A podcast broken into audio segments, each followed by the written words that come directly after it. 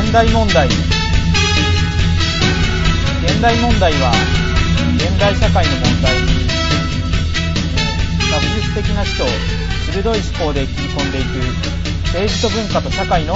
ポッドキャストですパーソナリティは私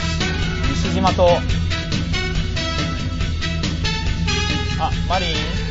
なんか、はいはいなんか通信が悪いみたいなんか音、音がでかい。あ音がで かい。あ、ごめん。えーっと、はいはいはいはいはいえーっと、ということで、えーっと、現代問 題。第、えー、第76回2011年6月16日収録分ですということで、はいはえーいっ。と、あ、大丈夫だね、マリンね。うん。はいはいはいはい、すいませんでした。えーっと、今回はまずですね、あの、前回、あの、熱烈にメールを募集したところ、はいはいはい。あのーなんと、新しいリスナーさんから、早速メールが届きました。イェーイ。すごいね。ありがとうございます。で、しかもなんと、女子高生 から。いやいやいやいや。はいはいはいね、聞いてもらってるっていう。うん。うん。上は何歳から下は何歳かっていうのも結構大事ですからね。ああ、そうそうそう、幅がね。あ、あれだよね、いろいろ、うんあの、ラジオのさ、うんうんプロのラジオの人たちがやってるポッドキャストも聞くけどさ、はいはいはい。結構ね、あの、やっぱり、高校生とかからもメール来てるもんあね。来てる来てる。うんうんう。んうんだからまあ、そういう意味では、基本的に年齢層は、うん。うん。ポッドキャストという媒体自体が割とね、いろんな人に聞いてもらえる可能性があるってことだうんうんうんうん。よね。うん。まあねで、。うんうん。まあね、うちらのコンテンツが果たして高校生向けなのかっていうことは、それは若干あるけどね。うん。じゃあちょっと紹介しはいてはいもらえはいますはい。えっとね、ちょっと待ってね、音量が少し安定しないな。あ、まあいいや。えっと、はい。じゃあ、えっと、メールの方読みます。お名前は、えーゆみさんから、えー来ました。はい。はい。はい。えっと、内容の方いきます。えっと、西島さん、マリンさん、こんにちは。こんにちは。どうえっも。と、そして、はじめましてです。えっと、私は、えー現在、高3の女子です。とえっと、第75回の配信を聞いて、私でもメールしていいのかと思い、メールしてしまいました。えーとと言いましても、私は最初から現代問題を聞いていたわけではありません。えっと、お二人のポッドキャストに出会ったのはつい1週間ほど前です。おー最近ですね。どこで引っかかったんだろう。ね、面白そうなポッドキャストはないかと探していたところ出会ったのです、えー うん。うん。というと失礼でしょうがといやいやそんなことないですよ で、えっと、私は志望する学部学科が決まっているわけでもなくいろんなことに、えー興味があるタイプでえーその中でも、えー政治や文化も入っているのでえーこれは参考になるかもしれないと思って最初は登録したのですと、おううんうんうんうんなるほどな。はいはい。はい、ですが、実際には簡潔に言いますと、えっと、無知で空っぽな私には、えー深く濃い話ばかりだなと思い、感銘を受けました。おー。いやいやいやいやいやいまあ、濃くはあるけどね、そんなに深い深いかね、みたいや。まあまあまあまあ。まあまあ、それはさておき、えーとりあえず。えっと、私も、えっと、著名人の名言やら理論を、えーただ鵜呑みにして分かったような気になりがちだったので、えー一つの話でいろいろな人の思考が出てくるのは斬新と言いますか、えー面白かったですと。えっと、いえ、あの、えー面白いという言葉を安易に使うべきではないということは分かっているのですが、えー何にも知識のない私でもお二人のお話によって、えー両方知識思考がスッと入ってきて、えー面白いと感じました。えっと、本当はバックナンバーの配信も全て聞いてから、えーメールを送ろうと思っていたのですけれど、 お二人の言葉につられてメールを送ってしまいました。ごめんなさい、と。えーそしてこのような、えー礼儀も敬語も文章もまともにできてない私が、えーメールを送りつけてしまってすみません、えーでもお二人のお話が面白くて楽しいのですそして半分は勢い任せですごめんなさい、えーここまで読んでいただきありがとうございますそれだけでもとても嬉しいです私もえーお二人ほどえー自分の意見を明確に持てるようになれたらと思っていますそして一人のリスナーとして更新楽しみにしています、えーそれでは失礼いたしますということでメールいただきましたどうもありがとうございますな。いやいやいや、すごくいい、あの、ね、礼儀も何もっていうふうにおっしゃってるけど、全然あの、しっかりしたメールはいをはいはい書いていただいて。はい、もう嬉しい限りで。いや、あの、普通に、ね、僕はあの、大学1年生からたまに授業関係でうんうんうんメールもらったりするんですけうど、んうんうん。完全にあの、携帯メールのノリだから、 ヤフー知恵袋的に使われてるわけです、そうそうそうそう、はいはいなんか、あの、ちょっとこれはっていううんふうに思うのもあるんですけど、はいはでい。ユミさんのメールはすごい、はいはい。うん、あの、整った文章で、はいはいははい、あありがたいですね、ほんとね。い。ねえ、ありがたい限りうで。ねえ、あの、別に、あの、バックナンバー配信を全部聞く必要はないですからね。全然聞く必要ないです ね。まあ、本当に興味がある回があれば、そううそうそうそうそうそうそう。うん。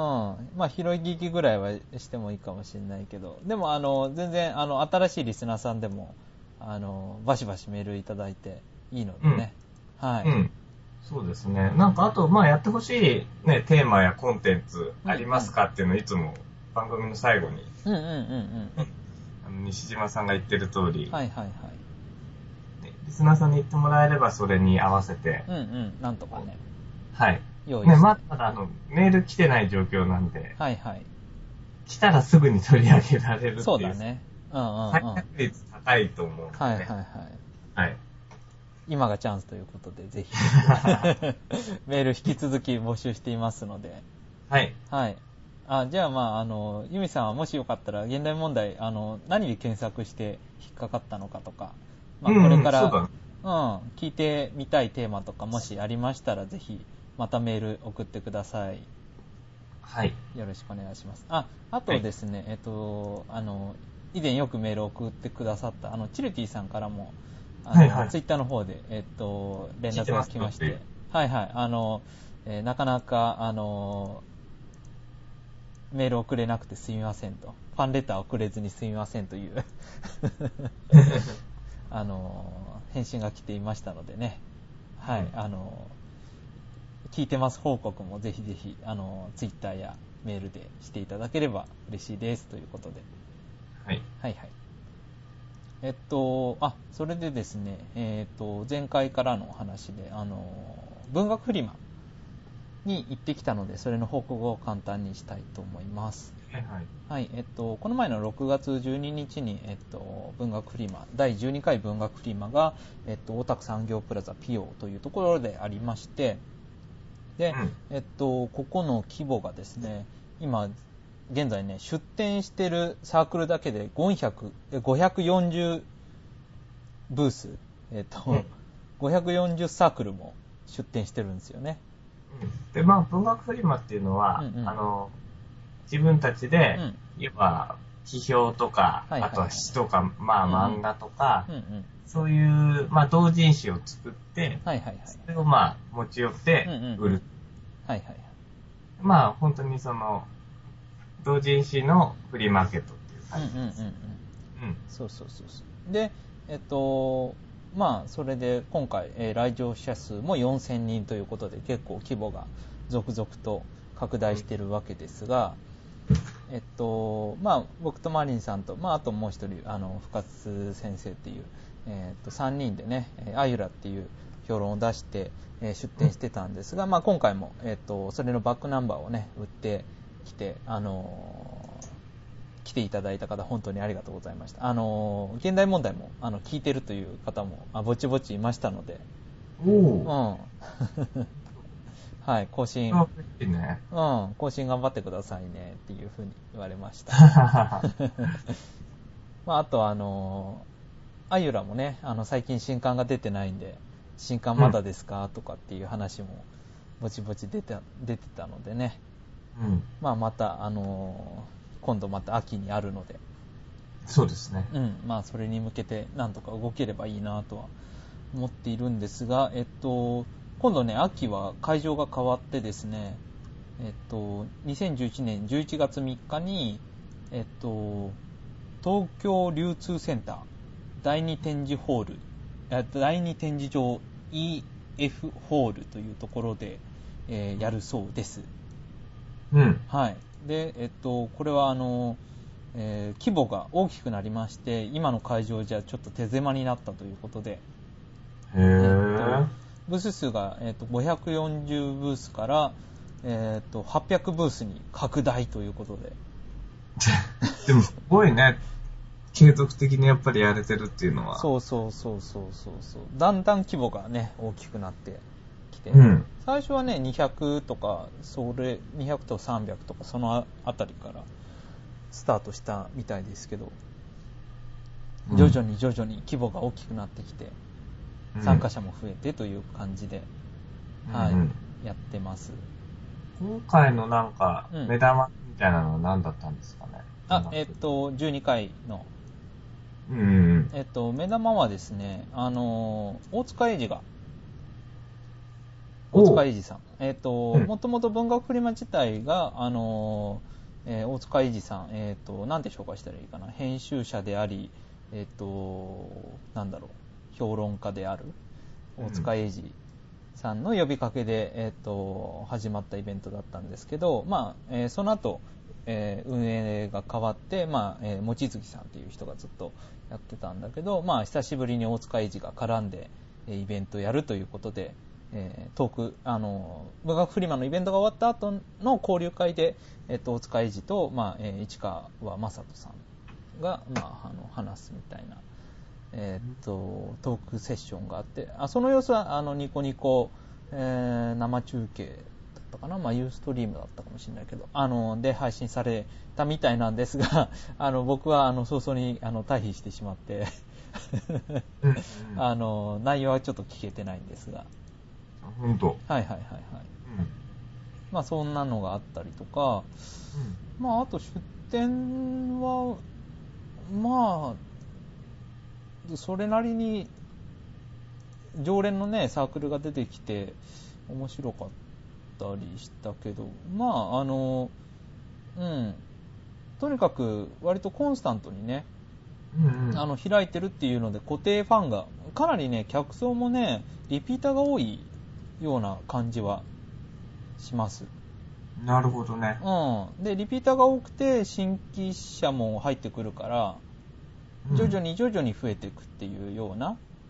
なるほど。うん、イベントになってるみたいでまあイベントとしては健全なあの伸び方をしてるかなっていう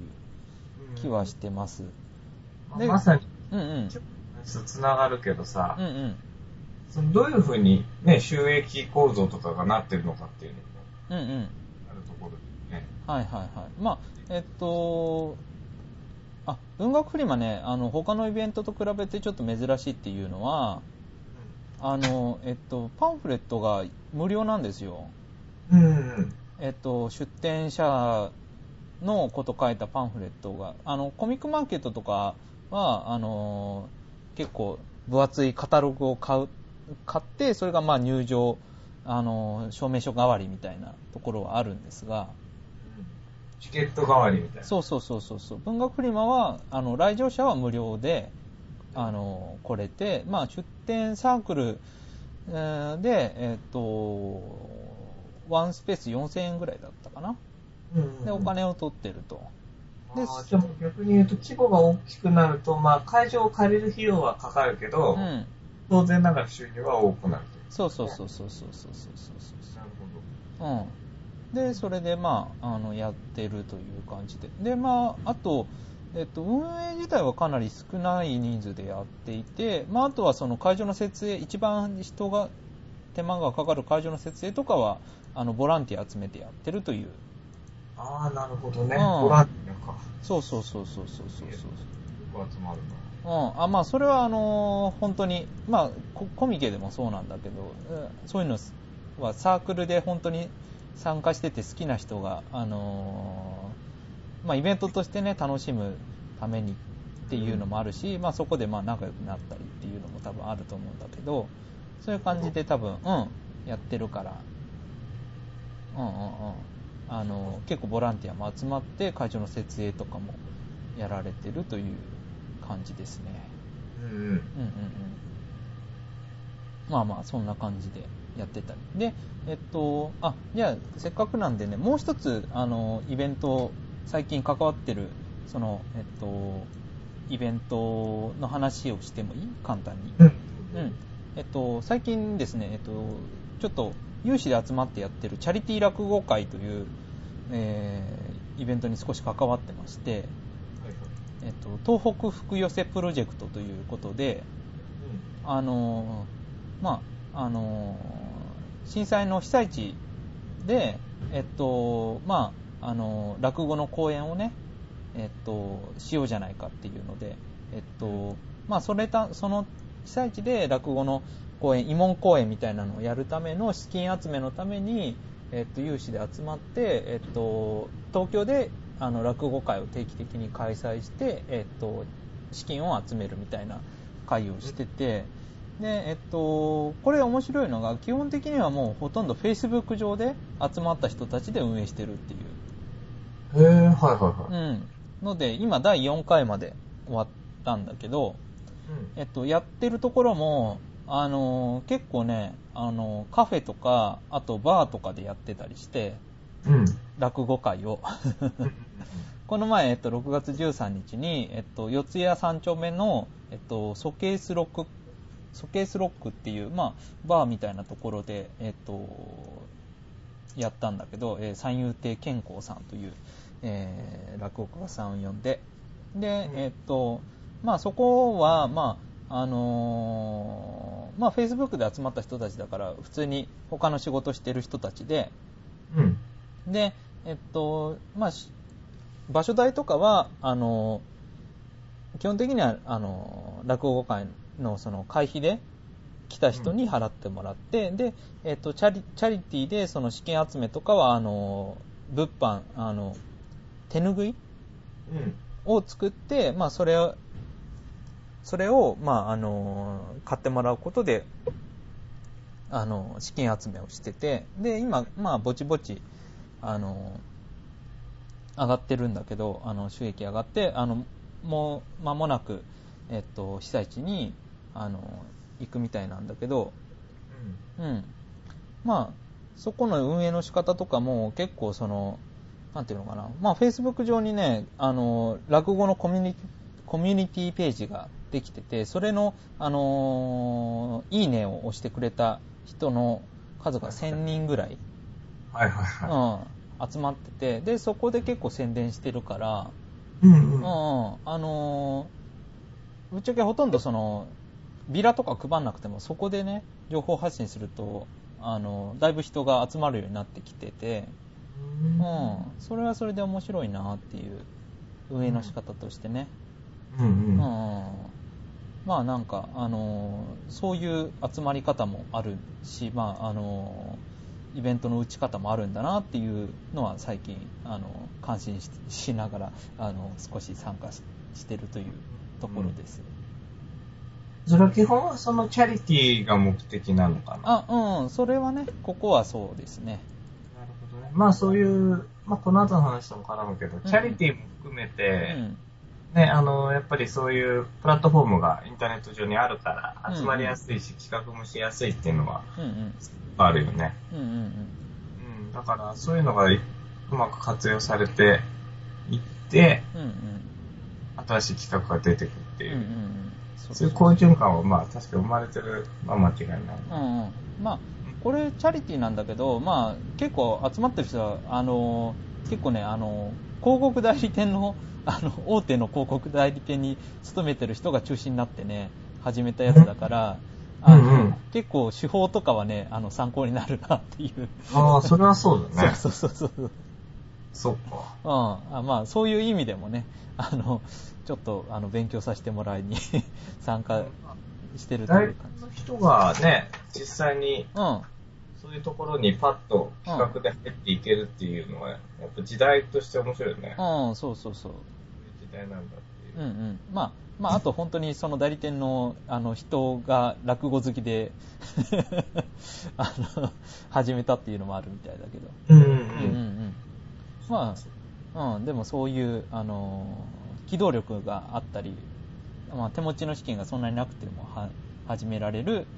まあ、えっ、と、まあ、チャリティーなり、えーまあ、ビジネスなり、まあ、あるプロジェクトっていう、えーことはちょっと面白いと思いましたというところで、はい、あの僕の近況としては以上です。うん。はいはい。じゃあまあ、もうテーマの話に入っていきます。はいはい、どうぞどうぞ。えっ、と、今日はあの、村上隆さんの芸術企業論っていう、はい。まああの、取り上げるんですけど、えー、まあなんで現代問題であうのん芸術なのかっていう話をちょっと最初にするとですね、えー、基本的にあの、芸術家、まあアーティストと、えー、研究者っていうのは、似たような、えー、弱い立場にあると。あー非常に弱いですね。はいはいはい、思ってまして、要はその弱いっていうか、まあ具体的に言うと実力ないと生き残れないっていう話ですよね。ただやっぱりそ,、そういう意味では組織に就職してはいはいはい。入っていって、うんで、組織の中の、その、まあキャリアの階段を登っていくと。うんうんうんその中で、えースキルとか能力が、まあ、身についていくっていうのとは全く全然別のところで、えー個人でそういうことを、まあ、やっていかなきゃいけないと。だかはいらはい自分の作品を作るのもそうだし、売り込むのもそうだし、全部一人でやっていくっていうことです。うんうんうんまあ、それが多分、あのーね、楽しいし、組織に入ってやるよりもやりがいがあるっていうふうに思う人は多分いっぱいいると思うので、まあそういうふうな、要は個人で仕事を取ってきて、えーやっていくという、まあ人たちが、まあ共通して、あのーやっぱり直面する課題っていうのが、どういうふうに自分の、あのーライフプランを固めていくかっていうことだと思うんですうん。うんうんうんで、その時にやっぱり、あのー参考になる本だなと思って、うん。うん。あの、全然本の内容とかも知らなかったんですけど、まあ、この芸術企業論っていう、やっぱりタイトルが、うんうんうん、すごくあの、なんていうかな中身のうん。内容を端的に表していて、はいはいはい。僕はこのタイトルがやっぱ頭の中に残ってたので、失礼。はいはいはい。うんうん。なんかボーンっていうごか、ごめん、ちょっと、ちょっと今ね、再起動してて、うん、バチバチ。はい、どうぞどうぞ。はい。なので、まあ、そういう意味でこの本を、まあ、一人の、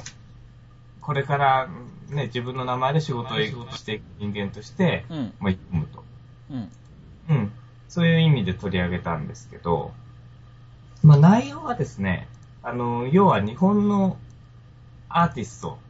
たちに対して、まあ今までのその感覚で作品を作っていくっていう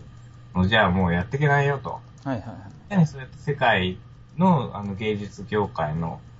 今求めているものを作っていって、で、それを自分の中で、あの、まあ、その芸術業界の文脈に合わせて自分をどう売り込むのか。そういうその要はマーケティング的な発想を持って、うんうんうん。アーティストですらね、やっていかなきゃいけないんだっていうことを、まあ、書いてる。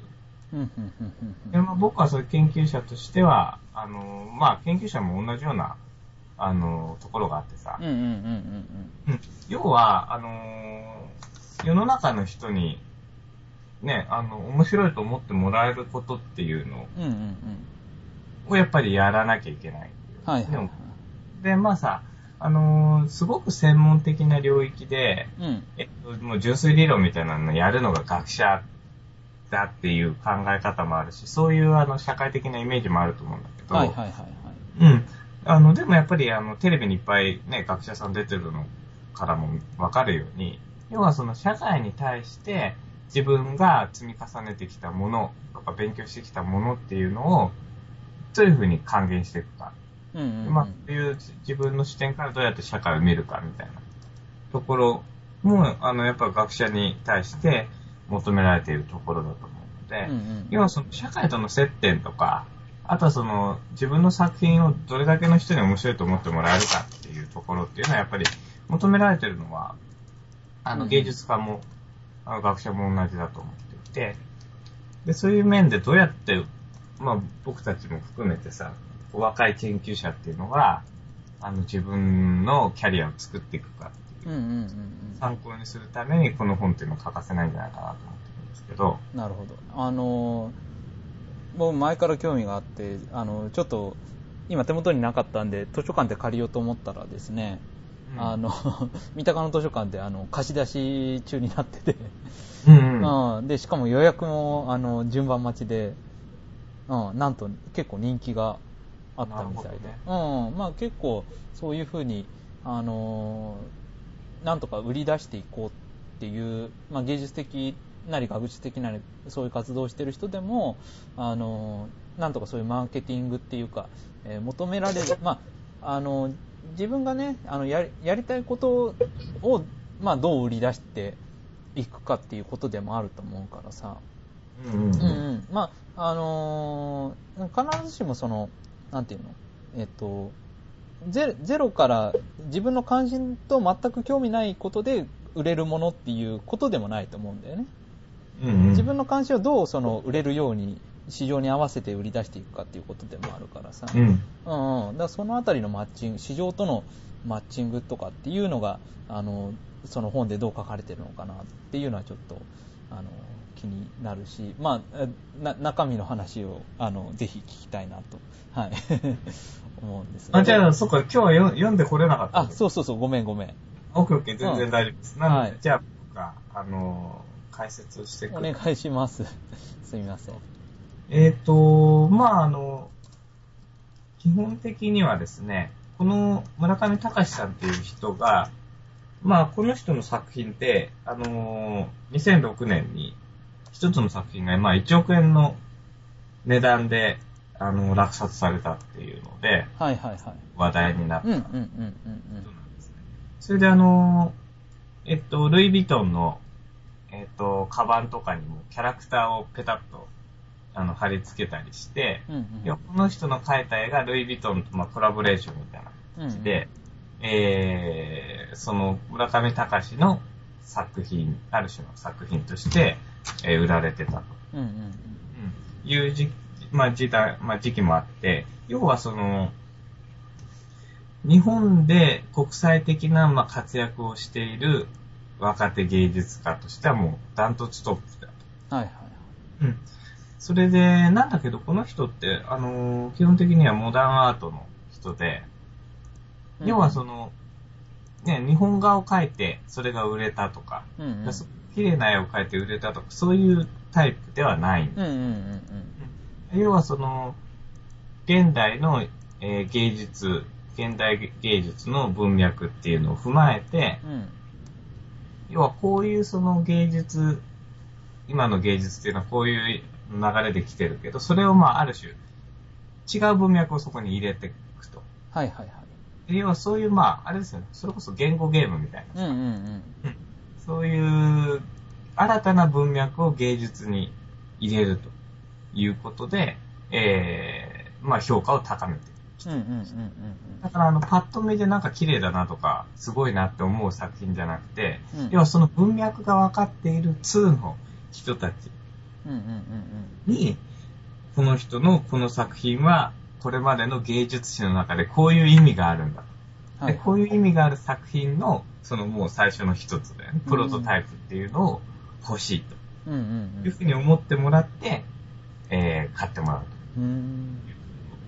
だからあの、すごく綺麗な絵が売れるっていう話とはまた全然別のうんうんうんの、あの、世界で、まあ、戦っている。うんうんうんうんうんうん人で、まあ、そういう風に彼が、まあ、世界の、えー芸術の、まあ、市場の中で、なんで頭角を現せたのかっていうのを自分で語ってるんですはいけど、はい要はその、さっきもあの言った通り、はいうんえー自分の好きなものを作ってるってだけじゃないっていう。うんうんうん要はその、自分が今まで、えー興味を持っていたこと、あとは大事だと思っていることについて、この人徹底的にまず歴史を調べるっていううん、はいはいはい自分が勝負できるようなうん業界、うん業界というか、まあ、芸術の文脈について、まず歴史を調べるうんうんと。で、どういう風な文脈で今まで、要は評価が変わってきていて、うん今何が求められてるのかっていうのを、うんまあ、徹底的にリサーチするわけですね、最初。なるほど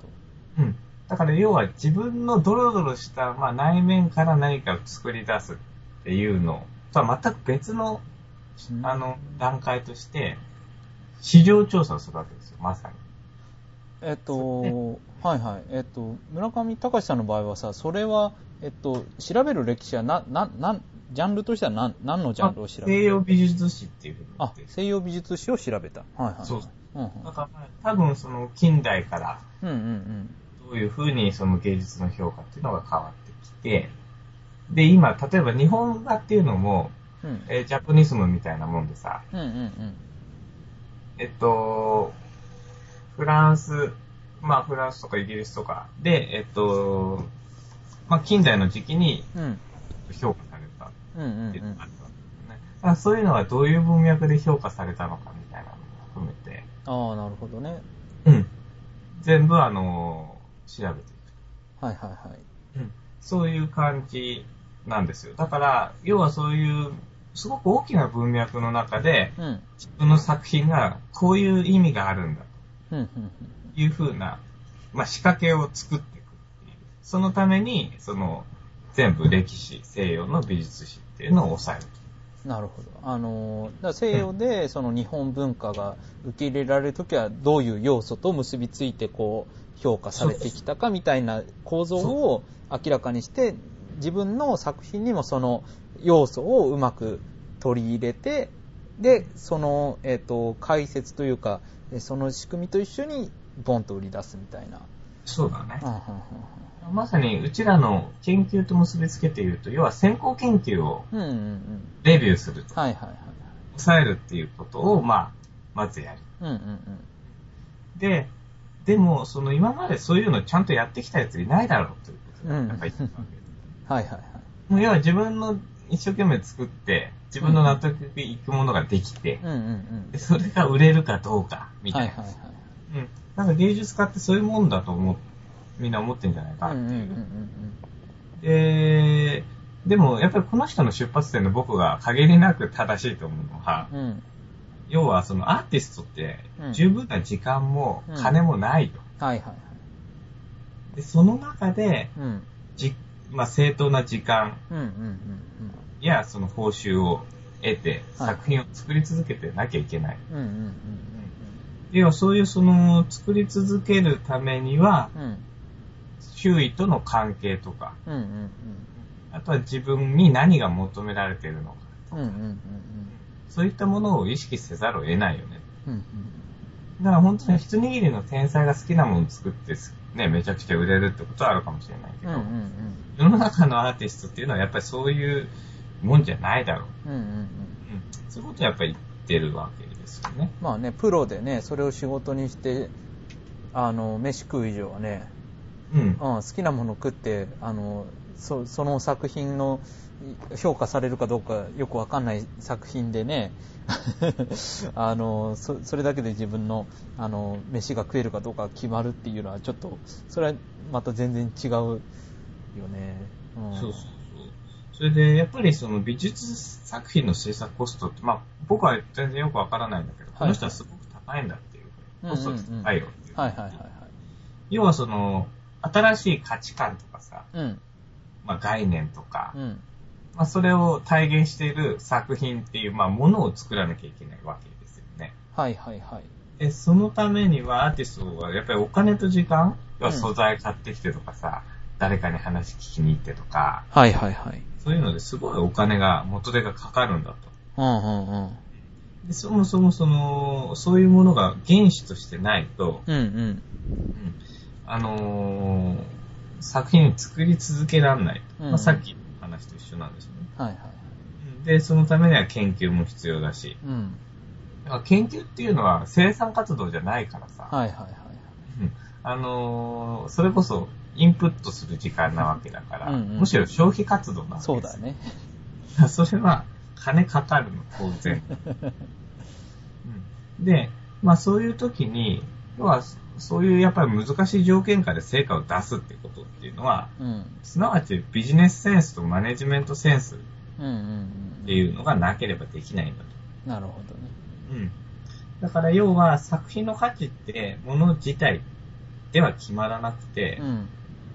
その作品を作る人と見る人とうんっていうのが、まあ同じ文脈を共有すると。はいはあい。同じなんか目線に立って、うん。どういうふうにその心をか、振幅し合うかみたいな。うんうんそういうところで決まっていくんだ。うんうんうん。っていうことを言ってるんですね。それで、やっぱり欧米っていうところで、まあ、この人は勝負しなきゃいけないんだっていうことを念頭に置いてんだけど、うん。はいはいはい。欧米の芸術っていうのは、やっぱりその色が綺麗とか、うんなんか、すごく見て癒されるとか、うんうん。そういうような感動っていうのが別に芸術、特にアートには求められてないんだってうんうん。いう、うん、言ってる。で、この人が言うには知的な仕掛けとか、うん要はゲームだようね。んうん。その芸術の文脈を踏まえて、どういうふうにそれを外していくかとか、はいあるいはその権威に挑戦していくかみたいな。うんそういうところっていうのが、やっぱり欧米の芸術、芸術のうんうん。市場の、まあ、基本的な姿勢なんだと。うんうん。うん。そういうふうに言ってます。なるほうど。ん。だからまあ、欧米で芸術作品を作る上での不分率っていうのは、うん。えー作品を通して世界芸術史での文脈を作ることなんだ。うんうんうんうん。まあ言ってる。なるほど。だからそれをどういうふうにあの自分たちでやっていくかうんうんと。で、やるためにどうやってマネジメントして、うんうん。うん。えー作品作りを続けていけるかと。はいはい。 うん。まあ、まさにもうそれを延々と書いてある本なんです。なるほどね。もう、じゃあ、あの、戦戦略の章というか。そうそうそうそ う。はいはいはい。だからやっぱりけ、ね、経済的な事実がないと、うん本当に駒になっちゃうんだ、みたいな話。うんうんうんうんそう。あとはまあ実際にその自分っていうブランドをどうやって打ち立てていくうか。ん。はいはい。そういうのをやっぱ書いてるんですね。なるほど。まあ、あの、日本もね、あの、なんだろうな、コンテンツ立国とかさ、クールジャパンとか、まあ、いろいろ話題には上がってるけど、なかなかまあ、その、コンテンツの中身自体の、えー話はするけど、そこまでね、そういう、えー西洋にどう売り出して、まあ、ヨーロッパ、アメリカとかに、どういう文脈の中で、えーと、売り出していくかみたいな話にはなかなかなってないので、うん、だからそういうその自分が持ってるコンテンツ、まあ、いいコンテンツを作るっていうのはあのもしかしたら大前提なのかもしれないけどでもあのその世界の市場に売り出していくときにどういうので勝負すするのかどう位置づけるのかっていうのは本当にそこは大きな戦略を持ってやんないとあの えっとビジネスとしては成功しないよなっていう。うん。うんそうなんだよね。それで、まあ、やっぱりさ、あの、芸術って最後はまあ、売れるっていうのが、うんうんやっぱあるじゃないですうんか。うんうんそうんれで、僕らも、そういう面がちょっとあるのかなと思うのは、うんうんうんやっぱ本が売れるっていうのが、はいはい。学者にとっては、ね、あの、まあ、ほとんど学者の本って売れないのが99%なんだけど、うんうんたまにあの、ね、売れる人がいますよね、うん。本はいがはいね。はい。だからそれがやっぱり、ね、それだけでまあ食っていけるぐらいは多分全然本では稼げないんだけど、うんうんでもそれにしてもやっぱり、あのーまあ最後、芸術家にとっての作品が売れるっていうのと近いうんうんな、やっぱ学者にとって本が売れるってことだうとん思、本が売れると、あと、引用を多くされるみたいなね。う。うんうん、んそうそうそそういうのに近いよね。う。うん。それで、まああのーやっぱり言う、言えるのは、芸術の共通点として言えるのはさ、うん。やっぱりあのー本来ね、一般人には分かんないもんなんだみたいな。うんうんうん。要は芸術もそうだし、学問もそう、そういうふうに思われてきた。はいはあだからその一般の人たちに評価されるい。うんとか、市場で評価されるっていうことが、必ずしも、えー、アーティストとしての評価とか、学者としての評価。っていうのは別なんだ。うんうんうん。だからその売れる本を書く学者の人を馬鹿にする学者も、まあ、いるっていうわけです。うん。うんまあだからそういう意味で、あのーなんかそこはね、僕も、あの、ちょっと違和感を持ってるのは、うんうん。要はその、あんま誰も読んでない、ね、学会誌に載って評価されることが偉いとかね。うんうんうん。うん。で、まあそれはある文脈ではもちろん素晴らしいことなはんいで意味があるんだけど、うんうん。実際にそれがどれぐらいの世の中に対してインパクトがあるのかってういんうんうところうん考えていくと、うん。あんまないよなっていうう。んうやんっぱりそういうふうに思わざるを得ない。うん。はいはい。で、まさに村上さんはもうちょっとその、具体的な話をしてるんだけど、うん。要はその日本の文脈で評価されるっていうのは、やっぱちっちゃいところだよね。うんうんうんで、あとまあこの人は多分日本では全く評価され得なかった人だから、はいはいはいはい。うん、この人逆輸入型なんですよ。要は、アメリカで評価されて、うん。名前が上がって日本でもやようやく評価されるようになったみたいはいはいはい。まあ、あの、それも込みて多分ね、戦略的というか。な。うんううんんううんうんうん。ん。あだけどまあ日本でどうしようもなかったからアメリカに逃げたみたいああ、な。まあ、それもあるだろうな。うんはいはいはい。で、要は30代半ばまでコンビニの裏で弁当、賞味期限の切った弁当もらってましたみたいな。はいはいはいはい。やっぱりそういう時期もあって、うんうんうん。だからそそういうのをやっぱ乗り越えてくるなるほどね。と。うん。で、この人はあの、えっ、と、芸大の大学院で、うんうん。日本画の専攻で初めて博士号を取ったっうーん。ていう、まあ、エリートなんですよ。はいはいはい。でもエリ、そういうエリートでも、やっぱめちゃくちゃ貧乏をして、うんうんう。うんん、要は、這いつくばってやっていくる時代があっうんうん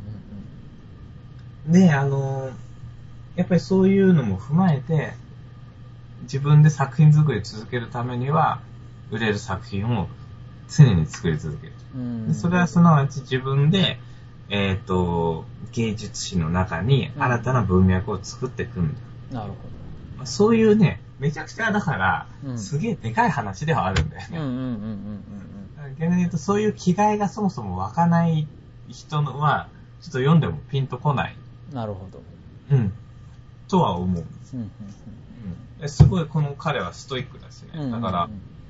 なんかね、その最後の方に、えっ、と、モチベーションの話っていうのをしてるの。はいはいはい。うん。それで、この人はその芸術家の成長には怒りが不可欠だっていううんうん言葉で、あの、表現してるんだけど。要はその、この人は、僕はなんでこんなに刀剣のように怒り続けてるの か、みたいな。うん。はいはいはい。うん。だからやっぱりその自分への怒りとか、周囲への怒りとか、世間への怒りみたいなことがあって、うんうんそれをやっぱりエネルギーにして、あの、頑張ってるんですうよ。んやっぱりその怒りっていうのは、まあ何かを変えたいとか、うんうんうんなんでこんなになってるんだっていう、そこのやっぱモチベーション。うんうんうんうん今だから現状っていうのに、やっぱり甘んじない。うん。それで、あの、前に進み続けてるっていうところですよね。だからその意味では、あの、珍しいっちゃ珍しいんですよ、こんな人はうんうんうん。うんうんで、だから要は、あの、自分の会社で、うんうんアーティストを育て続けてるんですけれども、はいはいは若手のアーティストをいうんうんなんだけど、そのアーティストたち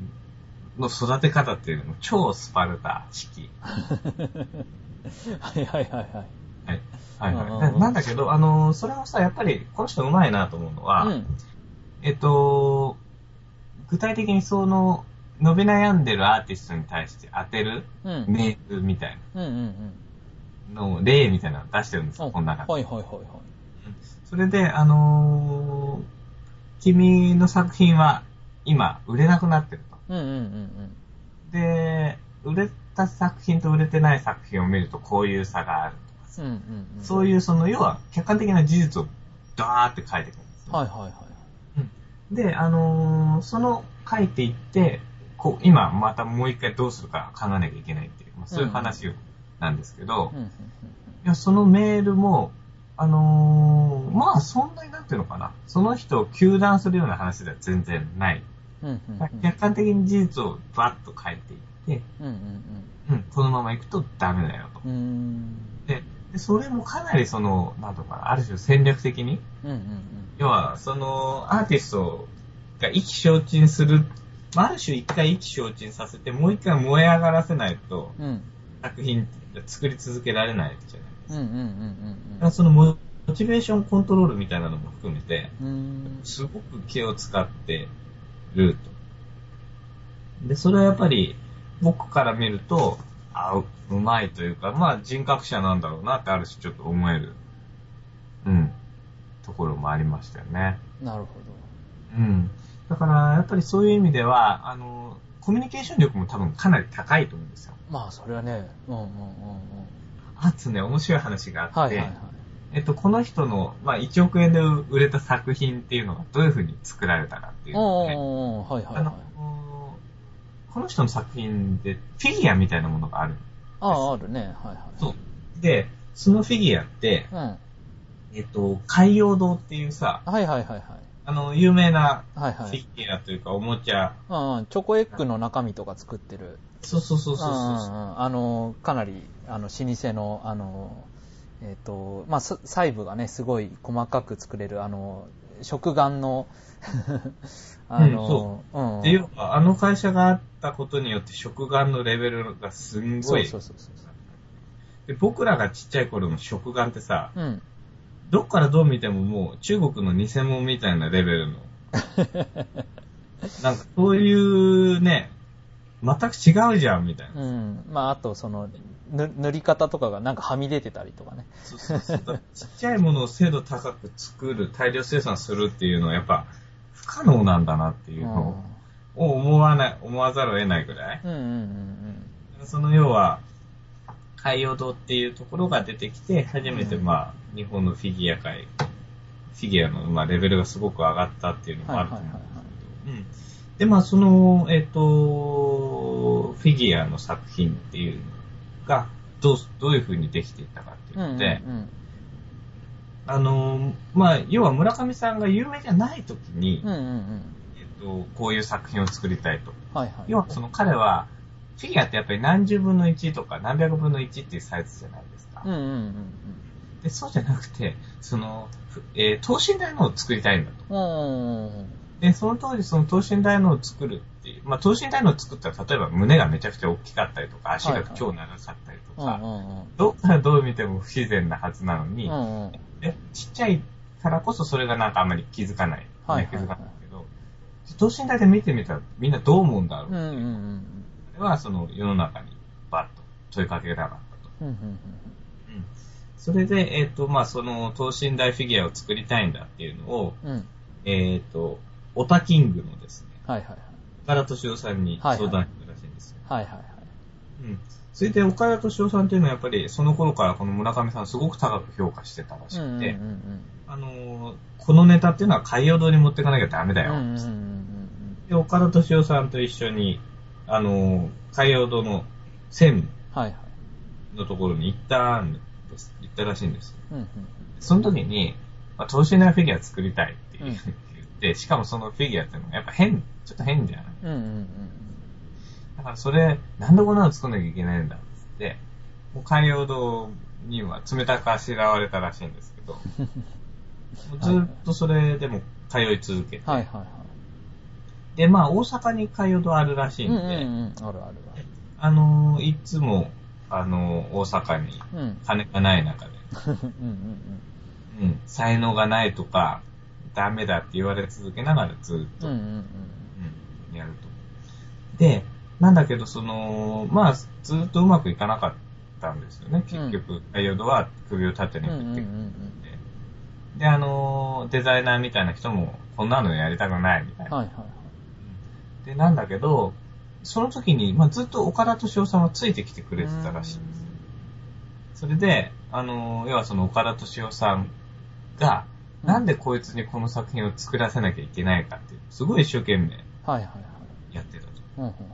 それでその専務が、うんうんこの岡田さんのスピーチっていうのは、俺が今まで聞いた中で、うん一番良かったおーの。その癖を、あの、売り込む時のスピはいーはチいです。はで、あれだけ言うんだから、お前には意味があんあるだろう。いはいはいはいはいそれで、あの、ちょっとずつ調整しながら作って、うんうんうんなんだけど、まあ、そのさ、ボロカス言われ方とかさ、うんね、最終的に作ってもらえるかどうかわかんないのに、ずっと大阪に行き続けるみたいな。うんうんだから、そういうのを、しかもお金のない時期にやるっていうのうんうは、んうん全然簡単なことじゃないよねうん。うんだからそういうこともやっぱり厭わずに、うんうんうん、だから厳しい中でもずっと何かをやり続けるっていうことを、あの、やっぱり村上さんはやってた。うんうんそれを、まあ、やり続けられたからこそ、あの、今がある、だと思うんですよ。うんうんうんそれで、えっと、まあそういう意味で、ずっとまあ頑張って続けていたことっていうのを、うんうんうん最後まあその、海洋図にも作ってもらえてうんう、んで、まあ古典みたいな形で出したら、まあ大ヒッうんうトんした。だからまあそういうのも含めて、要はこの人の一代記うんうんうんで、この本っていうのはうんうんで、まあそう、そういうのが、でも彼はやっぱり自分の信じる道みたいなのをちゃんと定めて、うんうんうん、あの、ずっとす進み続けてきたと。で、それはやっぱりこれまでの日本の芸術家の考え方とか、うんうんうんみたいなものとは違うやっぱ進み方を僕は選んできたんだ。うんなるうん。で、それはすごく具体的に書いてあるので、ほどうんうんうんそういう意味では、あの、すごく参考に僕はなるなと思ってました。はいはい、うんあの今の話で面白かったのはやっぱりそのきっかけになったその海洋堂の売り込みに行ったのがあの村上さんとあの岡田敏夫でで、まあ、クリエイターと、まあ、岡田敏夫は、まあ、評論家みたいなもんだからさ、うんあ、のそれとセットに行ってで、えっとまあ、クリテあの作品を作る、えー村上さんがいてで、まあ、そそれを評論して、まあ、プレゼンテートするあの岡田敏夫がいてでやっぱり村上さんの作品を第三者に向けていかに文脈をつけてあげるかっていう売り込みがやられて初めてあの芸術家がの作るものが、まあ、ある種、あのーお金にな変わったり、まあ、その作品が生生み出されたりするっていうのは、まあ、多分、ね、村上さんの経験にもすごく、あのー出発点の一つとしてねすごくありそうだし、あのーまあ、そういう形で、えー第三者に売り出すときにどうプレゼン文脈付けしていくのかっていうのが重要だなっていうのは本当にあの分かったしあともう一つは、えっと、結局えー村上さんが言ってたその、えー経済的に自立してないと結局、まあ、いいように使われて終わってしまうっていうのはさ、あのーまあ、学者で考えるとさ結局経済的に自立してる学者なんていないじゃんうん、うん、いないな。 あのー結局大学に雇われるしかないんだよねうけん、研究しようとしたらだからあのーその意味ではねえあのーまだまだ世の中にねあのプレゼンテーションできてないだろうし、まあ、もしかしたらあのーまあ結構ね大学自体はまあまた別の意味が持つからまあいいっちゃいいんだけどもっとねインディーズのインインディインディペンデントな学者がねあの増えてもいいなっていうのは思うし、ううんんだからそれはどうやって自分の研究、まあ、研究なんて自分の研究なんて金になんねえよって思ってる人が大半だろうけど、うん、ううんうんん、うんうんうんあのーそれでもね別に自分がやっぱり面白くてやってることなんだから、あのーえっとまあ、意味見出してないで研究してるのはなんでお前それ研究してんだっていう 気がするからさだからその意味をもっとより一般の人に分かりやすく伝えるようなそのプレゼンテーションのあの仕方をいかにね、あの見つけていくのか自分の、えっと、研究をどうやれば面白がって、えー世の中の人があの見てくれるのかっていうのを、まあ、それが最初は市場に結びつかないでいてもそのその辺のおばちゃんとかね、あのー知り合いとかに、あのーうんおも面白がって自分の研究をコンパクトに説明しながら面白がってもらえるようなあの訓練みたいなのはさもうあの飲みの席とかであの、できるはずだからさ、うん。そういうのでちょっと鍛えながら、あのーお前最近何やってんのとかって言われた時に、いや、面白いことがあってさ、みたいな ところからうまく、あのー自分の中身をね、自分の研究の中身を、あのー伝えていく訓練をね、ちょっとしたらどうかなっていうのはちょっと思いました。うん。うんそうだね。だから、そういう意味では、うんあのーまあ、すごくね、えっ、と、当たり前のことっちゃ当たり前のことをうんうんうん。なんですよね。あうんの、やっぱり、自分が生き残っていくための方法っていうのをどうするかっていうんうんううん話だから。で、それはやっぱりあの、その方法っていうのを、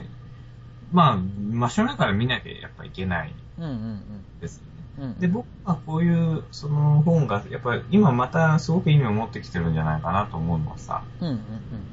すごくね、やっぱり、あのー今一人で、要は組織っていうのを抜け出して一人で何かやっていきたいと思う人って、やっうん。うんうんぱ増えてると思うんですよ。うんうんで、やっぱそういうふうに思う人たちっていうのがう、ん。うんうん。まあ、その、どういうふうに、じゃあ自分を、あの、売り込んで、世の中に売り込んでいけばいいのか。うんうんうん。で、やっぱそその問題意識を持ってる人たちが読む上では、やっぱり欠かせない本だと思うんですうよんうんうね。ん。うん。だから学者に限らず、NPO やるとか、はいはいはい。うん自分でプロジェクトを立ち上げて、それを回していくことによって、生き残っていくっていう、うんうんうんううんんことなんだと思う。なるほうん。かな。ど。うん。まあ、うんあとはね、あの、市場がでかい、やっぱり欧米にね、あの、売り出していくっていうのもね、一つ重要だよね。うん。あー重要。うんだからそこも含めてね、うん。要は、やっぱり、情報とか調べててもさ、うん。日本語で調べるのと英語で調べるのの、その、ヒットの数の量だよね。うんうんうん。全然違うじゃん全然っていう。違うよね。うん。うん。だからやっぱりそういう意味で、あのーそこまでどうやって結びつけていけるかっていうのもあると思うんですよね。で、あと、まあ難しいのはさ、僕らも、まあパブリックなうん。うん。ことやってるわけで、うんうんうん。普通だと、あの、やっぱり、なかなかお金を回しづらい。うんうんうんうん普通にやってたらそんなにお金稼げない。うんうんうんうんそういうやっぱ性質のものであると思うんですよ。うんだから例えば技術を作っていって、それを売る、うん売り込むためにどうするみたいな話とかさ。うんうんうんうん。やっぱりそういうのとはちょっと違う次元で、やっぱりあの生きていかなきゃいけないので、うんうんだからそういう意味で、あの、一つ最後大学に就職してうん、給料ね、定期的にもらえるっていうのは、やっぱり強い。うんうんうん強い強いやっぱ強い。うんうんで、まあ、まあそこまでが逆に言うと勝負でもあって、うんうんうん例えば西島さんも今プロジェクト何個も動かしていて、うんはいはいはいでね、あのーそこからやっぱりビジネスにつながりうるようなものもやっぱあるわうんうんあるあけだからね。だからそういうのも含めてる、うんうんやっぱり、あの、うちらとしては、かなり、真摯に考えていかなきうんゃいけない。かなっていうふうに思って。うんうんうん。で、まあ、あの、そうだな。例えば、ね、現代問題を、まあ今無料で配信してるんだけど、はいはいはい例えばさ、うんあの、現代問題、1ダウンロード100円にしたら、はいはいはい多分ね、うんほとんどみんな聞いてもらえないんじうんゃないかなうんうん。だから、そういうやっぱりこともあるわけですうんうよんね。で、今難しいのはさ、そういうコンテンツ、例えば NHK とか、まあ YouTube とかもそうだよね。うん要は、金をかけて作ったコンテンツをタダでうんうん見れる場所っていうのが出てきちゃってる。そうなんだよねとなると、うん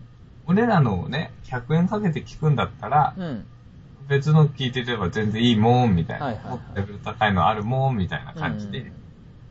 えっと、やっぱり、そっちに流れていってしまう。はいはいはいだからそ、その要は、こういう、ね、あのーコンテンツでお金を稼ぐっていうのも、やっぱり、難しいことは難しくなって、うんうんうんでね、やっぱメルマガとかでも有料にして、例えばホリエモンなんかすごくうまくいってるんだけうど、んうんうんうんでもやっぱり、ね、そういうのもうまくいくのは一握りの人そうただちね。で、ううんうんそれこそこれから名前を売っていかなきゃいけなかったりとか、うんうんビジネスの経験がない人たちがどうやってその自分の作品を作り続けるために、生きていくためにお金を稼ぎ続けるかっていうう。ん。はいはい。うん。そこはやっぱすごく、あの、そんな簡単なことじゃないよね。うんうんうん。っていうのはやっぱりあるので、うん。うんうん。